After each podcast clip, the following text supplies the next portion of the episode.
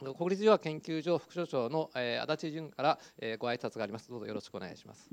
えー、皆様おはようございます、えー、本日はこのセミナーのために、えー、お越しいただきまして誠にありがとうございます、えー、大変多数の方が、えー、お越しになる予定なんですがまだ、えー、その数に達しておりませんので皆さんが来るまで私はしゃべり続けるということになりますが、えー、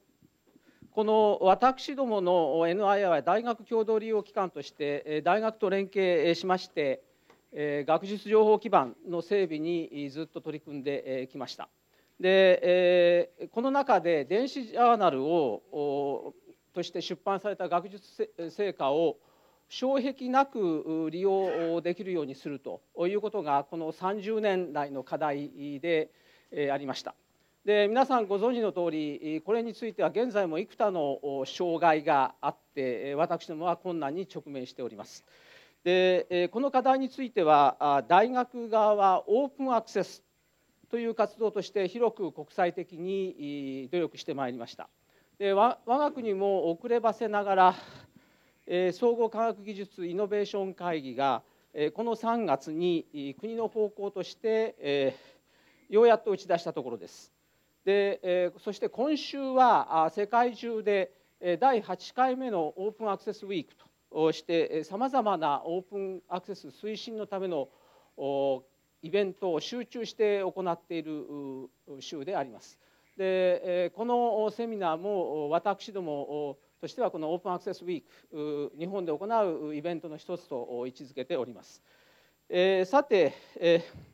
現在ではさらに進んでオープンサイエンスという言葉で新しい方向が打ち出されております。で本日はそれに至る前の段階で重要なオープンデータという流れが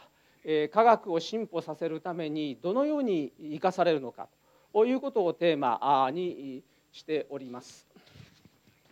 でえ我が国で現在オープンデータに関しましていろいろと活動を行っている方々をお呼びしましてそして国際的な場での活動として NI も協力しております RDA リサーチデータアライアンスのマーク・パーソンズ事務局長をご招待して基調講演をお願いしているところです。で世界の第一線でのオープンデータに関する活動ということについていろいろ情報を得そして我が国でこれが今後どうなっていくのかそういうことについてこの一日を費やして議論したいと思います。それでは皆様本日活発なご議論をよろしくお願いいたします。どうもありがとうございました。